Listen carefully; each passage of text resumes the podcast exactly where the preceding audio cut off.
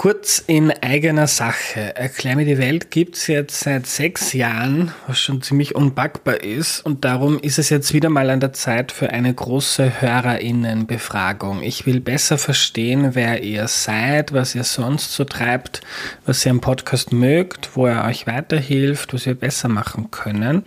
Also wenn ihr immer wieder Erklär mir die Welt hört, dann nehmt euch bitte fünf oder vielleicht auch zehn Minuten Zeit auf erklärmir.at slash Umfrage, um einen eurer Lieblingspodcasts in der Zukunft noch besser zu machen.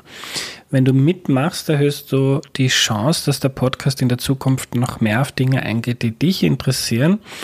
Und du kriegst im Austausch meine ewige Dankbarkeit und ein zukunftsfittes Erklär mir die Welt, das sich auf die nächsten sechs, zwölf oder hundert Jahre gut einstellen kann. Jetzt auf erklärmir.at slash Umfrage gehen. Vielen, vielen Dank.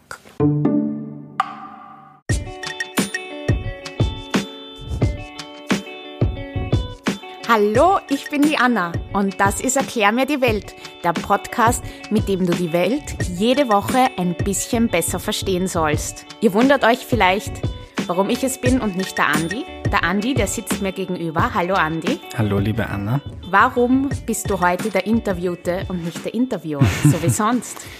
Ich habe anders als sonst heute mal etwas Interessantes zu sagen und keine Fragen zu stellen, denn ich habe ein Buch geschrieben. Das Buch heißt Alles gut, unangenehme Fragen und optimistische Antworten für eine gerechtere Welt. Und du, liebe Anna, hast dich bereit erklärt, heute am Sonntagabend zu mir zu kommen und mich einmal zu interviewen. Und dafür jetzt schon mal Dankeschön. Sehr gerne. Dein Buch ist nämlich letzte Woche erst erschienen. Mhm. Ich war eine der wenigen, die schon ein paar Kapiteln im Voraus lesen durften, weshalb ich umso aufgeregter bin, dass das Buch jetzt heraus ist. Dort ist letzte Woche eine ganz tolle Buchpräsentation mhm. in Wien mit ziemlich vielen Leuten. Und alle, die es damals, die es vergangene Woche nicht in den Morava geschafft haben, denen geben wir jetzt eine Gelegenheit, ähm, ein bisschen ausführlicher über das Buch zu reden. Mhm. Und bevor wir loslegen, möchte ich noch zwei, drei Leute lieb grüßen. Ich war heute in Linz in der Tabakfabrik und habe einen kleinen Vortrag über mein Buch gehalten. Und da ist der Stefan mit seinen beiden Kindern, dem Felix und der Lisa, zu mir gekommen. Sie haben erzählt, dass beide gerne Erklär mir die Welt hören. Sie haben sich auch ein Buch gekauft und Stefan hat mir schon ein Foto geschickt, äh, auf dem sie es lesen. Also auf diesem Wege Hallo an euch drei. Danke, dass ihr den Podcast hört. Hast du ähm, das Buch Alles gut für Menschen wie Felix und Lisa geschrieben? Oder warum schreibt man überhaupt ein Buch? Ich habe es nicht dezidiert, also ich habe es nicht für Kinder geschrieben, es ist eher an Erwachsene gerichtet. Ich habe heute darüber nachgedacht und es ist ein, die, die, also ich glaube grundsätzlich, wenn man Erklär mir die Welt mag, vom Stil, vom Zugang, dann mag man vermutlich auch mal das Buch und den Stil des Buches. Denn obwohl es sich mit großen Themen beschäftigt, ist mit einem großen Fokus auf Verständlichkeit und einfache Sprache geschrieben worden. Ähm, ich glaube, für Kinder ist es ein bisschen zu steil. Ich bin gespannt, wie es den beiden gefällt und wie es den beiden mit dem Buch geht. Aber vielleicht mal ganz kurz, warum ich dieses Buch überhaupt geschrieben habe. Ähm, wir sitzen hier im dritten Bezirk in Wien in einer der lebenswertesten Städte der Welt, in einem der reichsten Länder der Welt. Ähm, ich genieße mein Leben, mir geht's gut, ich gehe gerne Kaffee trinken, fortgehen, lese Bücher, genieße mein Leben. Ähm, gleichzeitig gibt's aber rund um die Welt hunderte Millionen Menschen, die in extremer Armut leben, denen es also an dem Grundlegendsten vom Grundlegenden fehlt. Und die Frage, die mich mein halbes Leben lang begleitet, ist, müsste ich nicht eigentlich irgendetwas tun? Müsste ich nicht irgendetwas tun, um diese schreckliche Ungleichheit und diese schreckliche Ungerechtigkeit zu ändern. Gab es einmal einen, einen Anfangsmoment? Kannst du dich erinnern, wann du dich das das erste Mal gefragt hast? Ich glaube, das war so mit 17, 18, als ich die Bücher von Sean Ziegler gelesen habe. Die habe ich früher verschlungen. Und der schreibt halt genau über dieses Thema. Warum Jean Ziegler ist ein Ökonom. Jean Ziegler ist ein Schweizer Soziologe, Politiker, Autor, Intellektueller. Kommt zu völlig anderen Ergebnissen als ich. Also ich habe mich irgendwann in eine andere Richtung entwickelt als Ziegler. Aber er hat mir so dieses Ungerechtigkeitsgefühl eingepflanzt. Also er hat mich darauf aufmerksam gemacht, da gibt's extreme Unterschiede auf der Welt und das ist nicht gerecht. Und darum habe ich dieses Buch geschrieben, um mir endlich diese Frage zu beantworten, die ich immer beiseite geschoben habe. Weil es eine große Frage, auf die die Antwort nicht völlig klar ist. Was kann ich denn tun? Was können wir als Einzelne, als Einzelner in einem kleinen Land wie Österreich schon tun? Und darum habe ich dieses Buch geschrieben und darum geht's da in dem Buch. Gut, dann versuchen wir einmal diese ähm, komplizierten Antworten auf diese großen Fragen vielleicht ein bisschen aufzudröseln. Eine, ein Aspekt, der im Buch vorkommt und was du auch schon erwähnt hast, ist, warum sind wir so reich, warum geht's uns so gut, während so viele andere Länder arm sind und es den Menschen dort schlecht geht. Welche Antworten hast du da gefunden? Ähm, es ist ein sehr komplexes Thema und ich verkürze es jetzt mal so, dass man das in ein paar Minuten wiedergeben kann. Ähm, ich schreibe im Buch, dass man, wenn man verstehen will, warum es ähm, im Jahr 2019 noch immer extreme Armut gibt und davon gibt es noch mehr als genug leider, dann ist es, lohnt es sich eigentlich, die Frage umzudrehen. Denn die große Konstante in der Geschichte der Menschheit war Armut. Die meisten Menschen auf der Welt waren historisch immer arm. Irgendwann vor 200 Jahren hat sich das dann verändert. Und zu verstehen, warum sich das verändert hat, ist auch ein wichtiges Puzzleteil, um zu verstehen, warum es in vielen Ländern noch immer Armut gibt. Man kann vielleicht einen ganz großen Bogen spannen. Die meiste Zeit, äh, zigtausende, hunderttausende Jahre, hat der Mensch in kleinen Gruppen ähm, gelebt und hat, nicht, hat keine fixe Wohnung gehabt, hat keine fixe Höhle gehabt, sondern sie sind weitergezogen, herumgewandert, haben ein bisschen gejagt und die meiste Zeit Bären gesammelt und Sträucher. Ähm, irgendwann haben sich die Menschen dann niederlassen, haben mit Landwirtschaft begonnen, in verschiedensten Teilen der Welt zu völlig unterschiedlicher Zeit. Zum ersten Mal im Irak, also im heutigen Irak, ähm, in anderen Teilen der Welt, zum Beispiel in Afrika, viele tausend Jahre später. Das heißt, die Leute siedeln sich wo an, ähm, kleine Dörfer entstehen, kleine Gruppen, das wächst, das wächst. Immer mehr Leute siedeln sich an, wenn es einen fruchtbaren Boden gibt, wenn die Bedingungen für ähm, das Zusammenleben gut sind. Und irgendwann gibt es den Bedarf, viele Menschen auf engem Raum, äh, dass man daraus eine Stadt macht und vielleicht eine eine Stadtmauer baut. Und irgendwann wird aus diesen ganzen kleinen Einheiten ein großer Staat. Man schließt sich zusammen. Das klingt jetzt alles wahnsinnig nett und schön. Ähm, ist sehr viel Blut vergossen worden, sehr viele Kriege sind gefochten worden. Aber so sind in einigen Teilen der Welt staatliche Strukturen entstanden. Aber nicht überall. Ähm, es gibt zum Beispiel eine sehr interessante Statistik vom Jahr 1500, wahnsinnig äh, lange aus, aber trotzdem noch aussagekräftig für das Hier und Jetzt. Im Jahr 1500 war die Bevölkerungsdichte, also wie viele Leute haben auf einem kleinen Fleckchen Land gelebt, in Europa und in China ähm, acht, neun, zehnmal so hoch, so genau habe ich es nicht mehr im Kopf, als in Subsahara-Afrika. Das heißt, auf diesem kleinen Fleckchen Land, oder so klein ist China dann auch gar nicht, auf diesem Fleck Land haben viel mehr Menschen auf engem Raum gewohnt als zum Beispiel in, in großen Teilen Afrikas. Und das sehen Politikwissenschaftler und Historikerinnen als mit einen Grund, warum ähm, später, also warum früher, warum auf diesen Gebieten früher ein Staat entstanden ist. Und damit eine Gesellschaft aus der Armut kommt, braucht es einen Staat, der für Recht und Ordnung sorgt, der jemanden einsperrt, wenn er Blödsinn macht und der Infrastruktur, Krankenhäuser, Schulen, Straßen baut.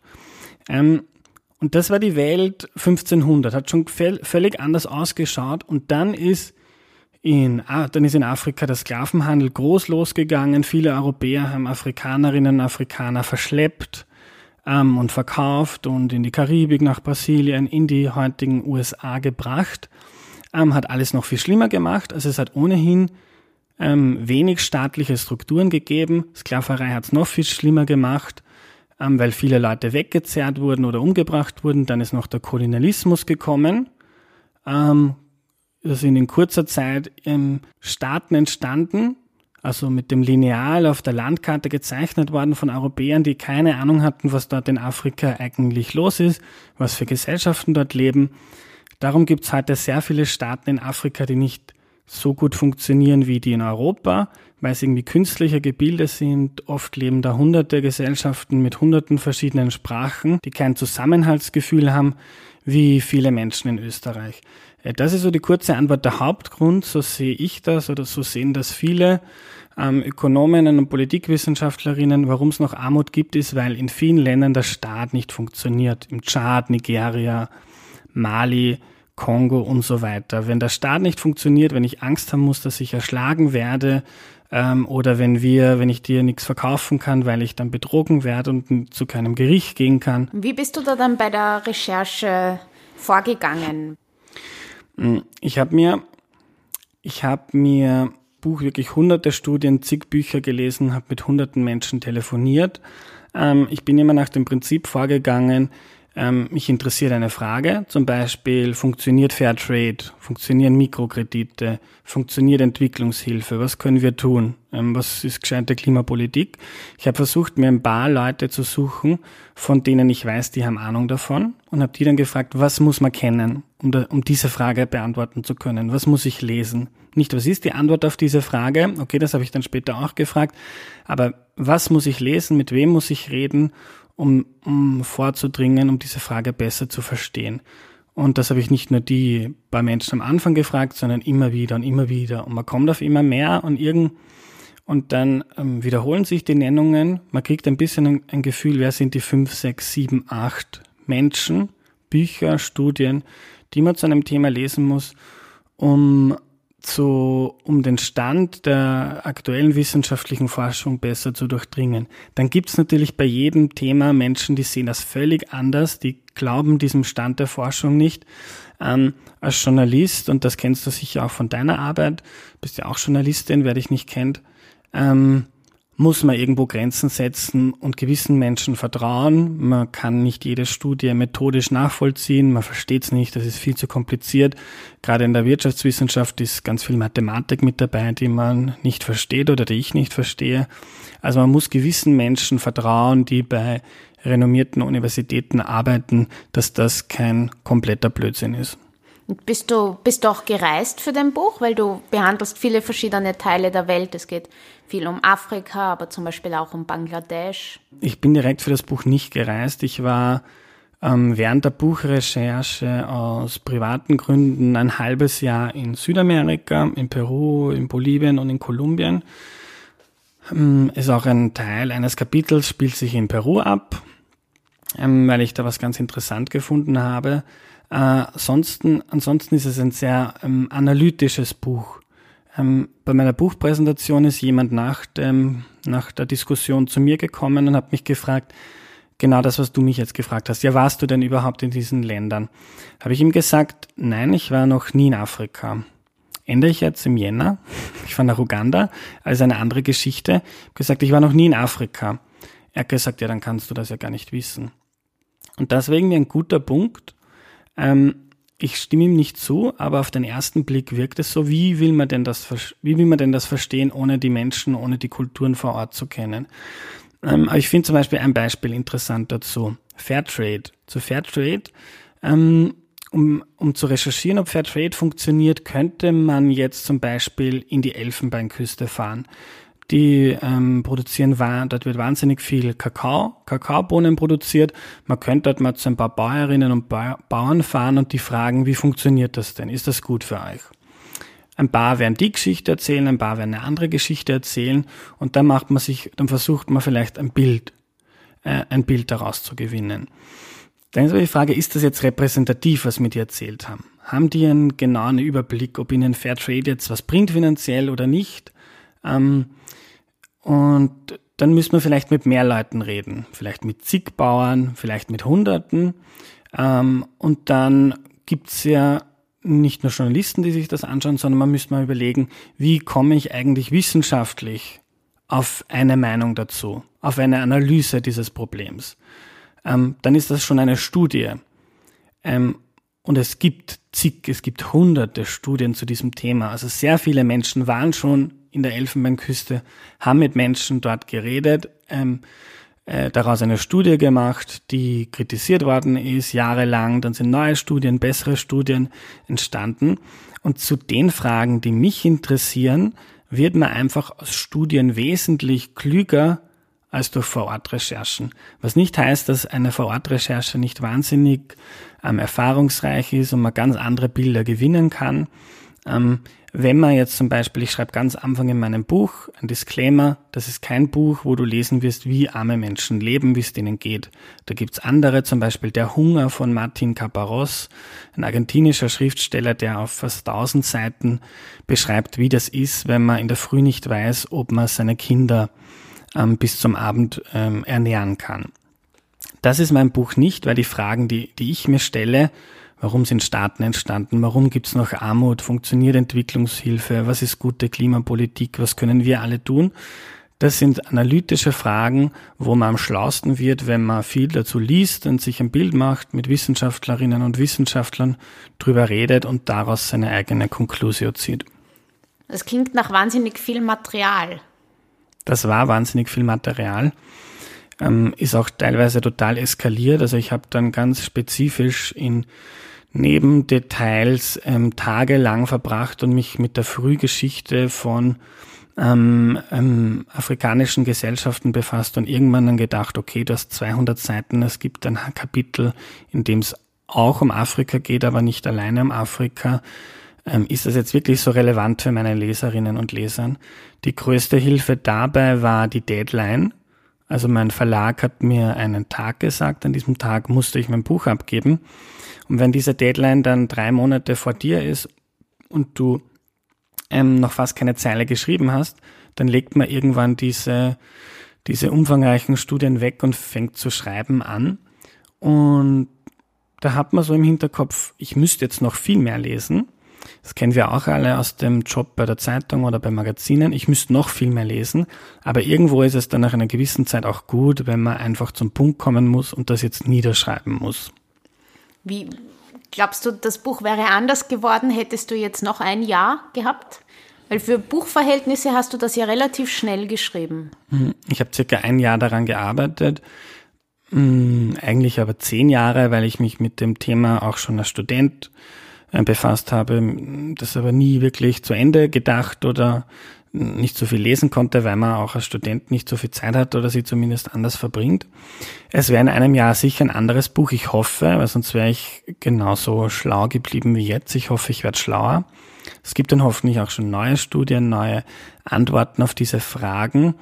Aber ganz grundsätzlich bin ich sehr zufrieden mit dem, was da drinnen steht und ich habe das sehr sorgfältig geschrieben. Ich habe wirklich zu jedem Thema versucht, ähm, viele Seiten zu hören, mir eine Meinung zu bilden und das dann, also es, das Buch ist überhaupt nicht wissenschaftlich geschrieben. Es gibt viele Fußnoten für Freaks wie mich, die sich das gerne genauer anschauen wollen.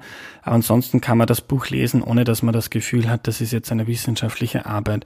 Das Buch ist so geschrieben, ähm, als würde ich dir jetzt einfach eine Geschichte erzählen, als würde ich einem Freund, einer Freundin was erzählen. So ist das runtergeschrieben ähm, und damit ist auch so ein sind so nerdige Themen wie, wie sind Staaten entstanden oder warum gab es in manchen Regionen viel später sowas wie Landwirtschaft, glaube ich, ganz gut verständlich und verdaubar. In deinem Buch wirst du ja dann auch schon recht konkret. Es geht ja, du erklärst ja nicht nur, wie diese Entwicklungen ähm, zustande kommen, sondern du sagst dann auch, was man tun kann. So jetzt äh, ein, ein Beispiel, das mir besonders in Erinnerung geblieben ist, ähm, da geht es um faire Kleidung. Also was, wenn man nur ein begrenztes Budget hat, was tut man? Kauft man bei H&M ein oder gibt es bessere Wege, wenn man, wenn man ähm, die Welt besser machen will? Deine Frage erinnert mich daran, dass mein Buch kein Ratgeber ist und dass ich auf viele Fragen keine klaren Antworten gebe. Ist total unbefriedigend. Ich schließe mein eigenes Konklusio draus und das ist, ich versuche meine Kleidung, wenn möglich, fair und ökologisch produziert zu kaufen. Ist nicht immer möglich, ist auch kompliziert. Vor allem, wenn man, wenn man versucht, fair produzierte Kleidung aus ärmeren Ländern zu kaufen.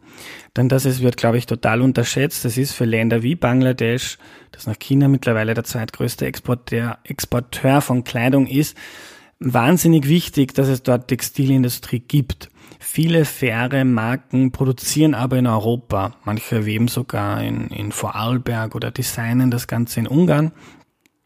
Ähm, das ist cool, wenn man das mag. Ähm, ich finde es aber wichtig, dass ähm, Dinge, dass Globalisierung gibt, dass Dinge auch in anderen Ländern hergestellt werden, muss jetzt nicht der Apfel sein, die Birne oder der Brokkoli, aber gerade wenn es um Kleidung geht, wenn es um, um, um IT-Sachen geht oder, oder Dinge, die klassisch in einer Fabrik hergestellt werden, macht es durchaus Sinn, dass das in ärmeren Ländern passiert, bringt dort vor Ort viel. Darum gebe ich, kann ich keine klare Antwort darauf geben. Ähm, wer bei H&M einkauft, H&M hat sehr viele Fabriken, zum Beispiel in Bangladesch. Das hilft Bangladesch, aber wenn man sich's leisten kann, kann man versuchen, ähm, Marken zu suchen, die in ärmeren Ländern wie Bangladesch produzieren und gleichzeitig fair und ökologisch arbeiten. Ja, das klingt ja wieder nach etwas, was sich die ganze ähm, auch Fairtrade-Bewegung, glaube ich, recht oft anhören muss, dass da die, die Last wird jetzt auf den individuellen ähm, Konsumenten gelegt. Also wenn ich will, dass sich etwas ändert, muss ich jetzt mehr Geld ausgeben für mein Gewand oder muss ich mir jetzt, muss ich jetzt recherchieren, wo ich ähm, Fairtrade-Gewand überhaupt bekomme. Also mhm. ist das nicht eigentlich unfair? Es ist total unfair, es ist nervig und ich finde, man kann es auch nicht von jedem erwarten. Es gibt viele Menschen, die haben nicht das Geld, es gibt viele Menschen, die haben nicht die Ressourcen im Kopf, den einkaufen zu gehen und ständig zu checken, was ist das ein seriöses Gütesiegel oder ist das Greenwashing? Ist wahnsinnig anstrengend. Greenwashing ist was? Greenwashing heißt, ich ähm, ich gebe als großer Konzern meiner Marke ein grünes Siegel. Das ist das super faire Öko-Brand von ähm, einem großen Modekonzern. Und in Wahrheit ähm, wird es dann genauso hergestellt wie alles andere. Also es ist, es führt mich in die Irre. Ähm, ich glaube nicht, dass es unsere Verantwortung ist, was ich immer schreibe, wenn du willst, dann kannst du so einen Beitrag leisten, weil es für jetzt schon, selbst H&M, Zara, die großen Konzerne geben sich mehr Mühe, weil noch immer viel zu wenig, aber geben sich mehr Mühe, weil sie merken, die Konsumentinnen und Konsumenten schauen drauf. Das ist ihnen nicht wurscht, wie das hergestellt wird. Ähm, also man kann kleine Impulse setzen, wenn man will, Letztendlich ist die Politik verantwortlich. Ich schreibe auch über politische Vorschläge in diesem Buch. Ähm, gibt zum Beispiel so nette Modelle, ähm, die schon in Finnland und in Frankreich umgesetzt worden sind. Ähm, nennen wir Lieferkettengesetz. Da wird ein Importeur zum Beispiel von einem Kleidungsstück oder ein großer Händler ähm, rechtlich dafür verantwortlich gemacht, dass in der Herstellung dieses T-Shirts keine Menschenrechte verletzt worden sind. Ähm, wenn man das schlau gestaltet, kann so die Politik dafür sorgen, dass in H&M, wo du reingehst, nur mehr Zeug hängt, das, über das du dir keine Gedanken machen musst. Ähm, das hat die SPÖ letztes Jahr in den, im Nationalrat eingebracht, ist aber von FPÖ, ÖVP und NEOS abgelehnt worden. Ähm, ist immer die Frage, wie viel kann man mit so einem Gesetz dann wirklich machen, wie gut kann man das wirklich kontrollieren. Aber grundsätzlich bin ich total bei dir. Eigentlich wäre das die Aufgabe der Politik. Aber Politik existiert nie in einem Vakuum. Politik hängt davon ab, was wir alle denken, machen, worüber wir reden, weswegen wir auf die Straße gehen. Aber auch wie wir einkaufen ist einer von vielen kleinen Punkten und wenn man möchte, kann man so einen kleinen Beitrag leisten. Okay, Thema Kleidung ähm, kenne ich mich jetzt soweit aus. Vielen Dank. Ähm, andere, andere Learnings, was man tun kann. Vielleicht noch so zwei, drei Tipps, wie man sich, wie man, wie man sich richtig verhalten kann, um die Welt besser zu machen? Ein, eine NGO, die ich in meiner Recherche entdeckt habe, die ich total spannend finde, heißt Give Directly, also Englisch Give Directly, gib direkt.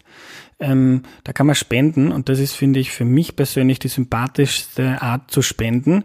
Man spendet keine, ähm, keine Kleidung oder kein Essen, sondern man gibt den Leuten das, was sie am nötigsten brauchen, also den ärmsten Menschen der Welt und das ist Geld. Wenn man arm ist, braucht man Geld. Äh, und die arbeiten mit Menschen in Kenia, Ruanda und Uganda zusammen, ähm, suchen Familien aus, machen das ganz sorgfältig, ist wissenschaftlich begleitet und untersucht, ist sehr angesehen und äh, Menschen, die sich wissenschaftlich mit globaler Armut beschäftigen, ähm, die kriegen dann pro Familie, wenn sie ausgewählt werden, 1000 Dollar im Jahr das ist extrem viel Geld für diese Menschen. Das ist so circa ein Familieneinkommen in diesen Ländern, ein durchschnittliches jährliches Familieneinkommen, also sehr viel Geld. Jetzt könnte man meinen, was machen die Leute dann mit dem Geld? Verschwenden sie es nicht, geben sie es nicht für Zeug aus, das sie eigentlich gar nicht brauchen und dann sind sie in ein paar Monaten wieder genauso arm wie vorher. Da gibt es aber super Studien, die zeigen, das ist überhaupt nicht der Fall. Das funktioniert sehr gut. Die Menschen geben es für Schulbildung aus, für Dinge, die sie brauchen. Sie investieren vielleicht in ein paar Kühe oder Hühner ähm, oder in eine Nähmaschine ähm, oder sie verbessern ihr, ihr Haus oder bauen irgendwas auf ihrem Grundstück. Also sie geben das, das Geld wirklich relativ nachhaltig und sinnvoll aus und da gibt's auch Jahre besser, geht's Jahre später geht es diesen Menschen noch viel besser. Also sie sind gesünder, haben weniger Stress. Also gibt so Messwerte, wie viel von einem gewissen Stoff mein Blut hat, was den Stressspiegel misst. Also diesen Menschen geht es wirklich nachhaltig besser. Also Give Directly ist so eine NGO, für die ich gerne spende, weil ich das, das Projekt großartig finde. Ähm, ein anderes Ding ist, ein anderes Thema ist der Klimawandel. Ähm, der ist nicht nur jetzt für uns in Österreich ein großes Thema, sondern global, ähm, vor allem für die Ärmsten der Armen ein Problem weil es in vielen Ländern, wo es viele arme Menschen gibt, zum Beispiel in Brasilien, in Indien oder in, oder in, in Teilen Afrikas, ohnehin schon sehr heiß ist. Und wenn man die Nachrichten ein bisschen genauer liest und da schaut, was in Indien passiert, dann gibt es im Sommer Wochen, wo es 50 Grad hat, ein paar Wochen später werden ganze Dörfer überschwemmt, weil der Regen so stark ist und die Menschen haben, können sich, wenn sie weniger Ressourcen haben, wenn sie vielleicht nur in einer kleinen Hütte leben, wo es keine Klimaanlage gibt und wo der nächste große Regenfall mir mein halbes Haus wegschwemmt, viel weniger schützen. Darum ist so ein Ding, was man machen kann, ist, sich fürs Klima einsetzen. Wie kann man sich fürs Klima einsetzen? Zeigen ganz viele junge Menschen vor, auf die Straße gehen, aber auch mit kleinen Handlungen im Alltag indem man Schritte setzt, die Menschen um einen überraschen oder zum Nachdenken bringen. Was hast du da zuletzt gemacht, zum Beispiel? Ähm, ich bin in meinem Leben schon sehr viel geflogen. Das ist mit dem Grund, warum ich kein Buch schreibe, in dem ich den Leuten sage, wie sie sich zu verhalten haben, weil mein Klimarucksack ist schon recht ordentlich und dick. Ähm, ich habe hm, mit Freunden vor einem halben, dreiviertel Jahr ähm, eine längere Diskussion darüber geführt, dass ich keine kurzen Urlaube mehr mit dem Flieger mache. Also ich werde in ein paar Monaten wieder weiter wegfliegen. Das finde ich vertretbar, wenn man sich ein Land ähm, gescheiter und länger anschaut. Aber ich persönlich fliege nicht mehr nach Bukarest, um dort drei Tage mit Freunden fortzugehen. Ähm, das ist jetzt nicht kein weltrevolutionärer Akt, aber es hat irgendwie dazu geführt, dass sich erstens ein Freund seither über mich lustig macht und zweitens hat es irgendwie zu Diskussionen geführt. Und da gibt's, da hole ich jetzt ganz kurz aus, da gibt's ein, ein nettes Experiment, das Psychologen durchgeführt haben ähm, aus, den, aus den 60er Jahren, mittlerweile ein Klassiker der Psychologie. Und zwar haben die ein Experiment gemacht und Leute in einen Raum gesetzt. Die mussten ein Formular ausfüllen. Dann haben die Wissenschaftler Rauch in diesen Raum gelassen. Die waren da drinnen, füllen das Formular aus, plötzlich kommt Rauch rein. Was glaubst du, haben die Leute gemacht? Ja, sind rausgegangen, oder? Sie sind rausgegangen, richtig. Die sind mir nachvollziehbar. Dann zweite Stufe, es sitzen wieder Teilnehmer vom Experiment in diesem Raum, füllen ein Formular aus, dieses Mal mit Eingeweihten. Deren Aufgabe war es, auch da drinnen zu sitzen, auch ein Formular auszufüllen. Aber wenn der Rauch kommt, nur kurz aufzuschauen, vielleicht mit den Schultern zu zucken und dann seelenruhig ihr Formular weiter auszufüllen. Was glaubst du, haben jetzt die Nicht-Eingeweihten gemacht, als sind, der Rauch kam? Sind wahrscheinlich im Raum geblieben. Sie sind im Raum geblieben und Wissenschaftler nennen das, wenn wenn es Unsicherheit gibt, wenn wir eine Situation nicht gut einschätzen können, dann nehmen wir das Verhalten anderer Menschen als Information. Also wenn alle sitzen bleiben, wenn keiner irgendwie sein Verhalten verändert, dann kann es ja nicht so schlimm sein. Und mit dem Klimawandel ist es ähnlich. Wir lesen ständig in den Medien davon, dass es eine große Katastrophe ist, dass die Welt quasi untergeht. Aber wir blicken rund um uns und nichts ändert sich. Keiner ändert sein Verhalten, keiner macht was. Ähm, und das Argument haben jetzt Psychologen auf den Klimawandel angewandt. Wenn Menschen beginnen, ihr Verhalten zu ändern, wenn sie vielleicht anfangen, vegan zu leben, weil sie kein Fleisch mehr essen wollen, wenn sie nicht mehr fliegen, wenn sie ein Solarpan wenn sie Solarpaneele auf ihr Haus bauen oder ein Elektroauto kaufen, dann senden sie ein Signal aus mit ihrem Verhalten, da, dass da ein Problem gibt, dass sich was ändern muss. Und Mensch, wenn Menschen andere Menschen sehen, die, die sich ändern, dann ändern sie sich tendenziell auch. Wir wollen irgendwie dazugehören, wir machen das nach. Und so kann man ähm, mit kleinen Handlungen im Alltag Akzente setzen und ein Klima schaffen, in dem politisches Handeln wahrscheinlicher wird. Ähm, Politik handelt nie unabhängig von den einzelnen Menschen da draußen. Am Ende des Tages ist das Klima eine zu fast 100% politische Frage. Egal wie viel Mühe wir uns geben, alles in dieser Wohnung, in der wir jetzt sitzen, hat in seiner Herstellung CO2 verursacht. Auch wenn du mit den Öffis hergekommen bist, haben die Strom, der teilweise schmutzig ist in sich. Ähm, keiner von uns kann klimaneutral leben. Es muss die Politik machen, aber wir können durch kleine Handlungen in unserem Alltag oder durch Demonstrieren oder durch laut aufregen, schreien, wählen, ähm, einen Unterschied machen und schauen, dass die Politik endlich ins Handeln kommt. Vielleicht reden wir jetzt zum Abschluss noch mal ganz kurz über die Rolle von den Medien in dem Ganzen. Es sind ja sitzen hier sich zwei ähm, Journalisten gegenüber und äh, was ich was ich ganz spannend fand in deinem Buch ist, dass du dass du da schreibst, eigentlich ist die Welt ja besser geworden im Großen und Ganzen. Aber wenn man jeden Tag oder in meinem Fall jede Woche eine Zeitung füllt und sie dann auch liest, ähm, hat man nicht so das Gefühl, weil wir schreiben, es kommt viel Negatives. Warum, warum ist das so, deiner Meinung nach? Hm. Ähm, das machen Journalistinnen und Journalisten nicht, weil sie böse Menschen sind, die uns die guten Entwicklungen auf der Welt verheimlichen wollen, sondern weil so einfach die Logik eines Mediums funktioniert. Ähm, wenn meine Zeitung aufschlägt, dann sind da Nachrichten von Themen drinnen, die gestern passiert sind. Ähm, meistens sind sie negativ, also es muss irgendetwas Besonderes passieren und meistens ist das was Negatives. Nur ein Beispiel, wenn ein Flugzeug abstürzt in Wien, dann kannst du sicher sein, dass du das morgen irgendwo in einer Zeitung lesen wirst.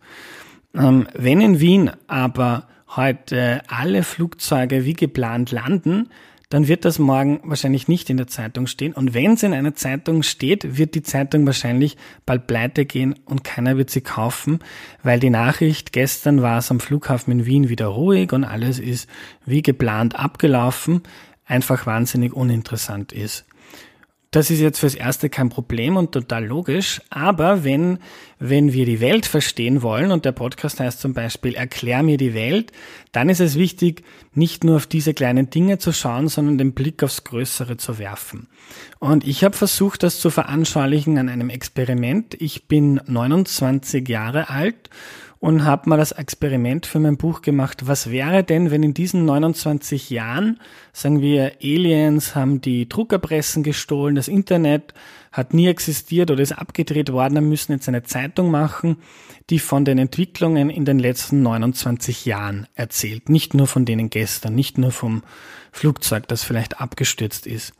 Und wenn man sich dann mal viele Indikatoren anschaut, die die Entwicklung der Welt seither in Zahlen gießen, dann kommt man drauf, die Zeitung wäre viel, viel angenehmer zu lesen als die, die du wahrscheinlich in den letzten Tagen in den Händen gehalten hast. Ich mache jetzt schnell mein Buch auf und lese ein paar Schlagzeilen vor, weil ich es einfach cool finde. Zum Beispiel würde da stehen, globale Armut fällt auf das niedrigste Niveau in der Geschichte der Menschheit. Also die Entwicklungen, die da in den letzten 30 Jahren passiert sind, sind einfach phänomenal.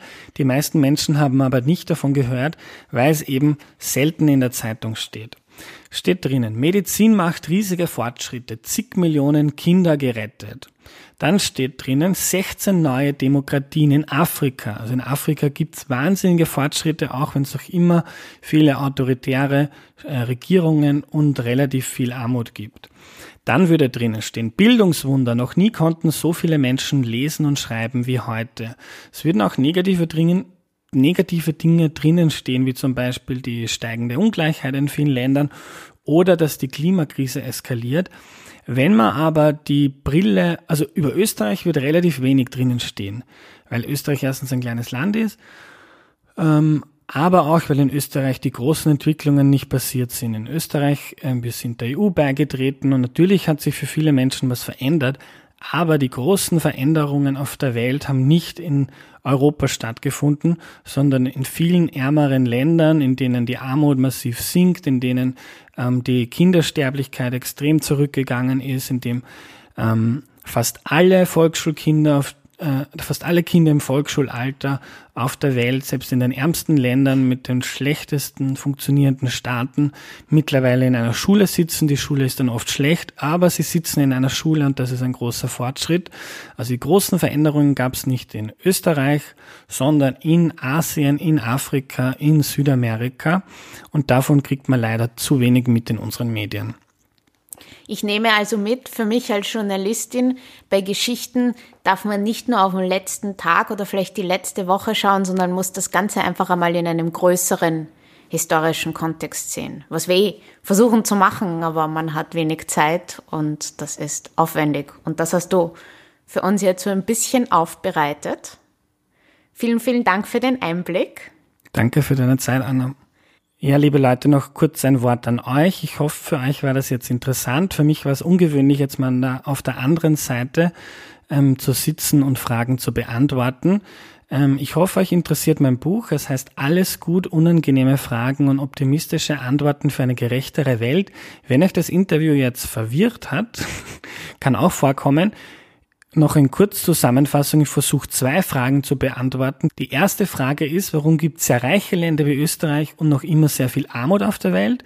Die zweite ist, was kann ich, was können wir tun? Das Buch ist also ein sehr persönliches, es ist wahnsinnig viel Herzblut da drinnen. Ähm, ich versuche persönlich für mich Schlüsse ähm, zu finden auf große Fragen, die mir wichtig sind, ähm, mit einem ähnlichen Zugang, wie ich hier in Erklär mir die Welt ähm, habe. Wenn ihr den Podcast cool findet, dann findet ihr hoffentlich auch das Buch cool. Ähm, ich freue mich wahnsinnig, wenn es euch interessiert, wenn ihr es kauft und wenn ihr es gelesen habt, meldet euch doch bei mir ähm, gerne mit Kritik, mit weiteren Fragen oder wenn ihr in Wien wohnt, dann können wir auch gerne was ausmachen, wo ihr eine nette Signatur ins Buch bekommt. Und du machst auch Lesungen, oder? Ich habe dich gehört ähm, bei der Buchpräsentation. Du redest sehr toll vor Publikum. Also ladet den Andi ein in eure Bibliothek, in eure Absolut. Buchhandlung, in eure Schule. Ich liebe das. Ich liebe vor Leuten über mein Buch zu reden und über Dinge, die mir wichtig sind. Also wer Veranstaltungen macht, meldet euch bitte bei, bei mir. Bei dir, liebe Anna, sage ich herzliches Dankeschön. Vielleicht am Ende noch kurz Werbung für dein Buch das wirkt jetzt wie Freundelwirtschaft, aber dein ist Buch. Ist es auch? Ist es nicht? Dein Buch Versteckte Jahre war eines der besten Bücher, die ich in den letzten ähm, zwei Jahren gelesen habe. Du, du schreibst über die Geschichte deiner Familie in Wien der Nachkriegszeit, deiner jüdischen Familie, muss man dazu sagen. Ein wahnsinnig bewegendes Buch, Versteckte Jahre. Äh, vielen Dank für deine Zeit. Sehr gerne.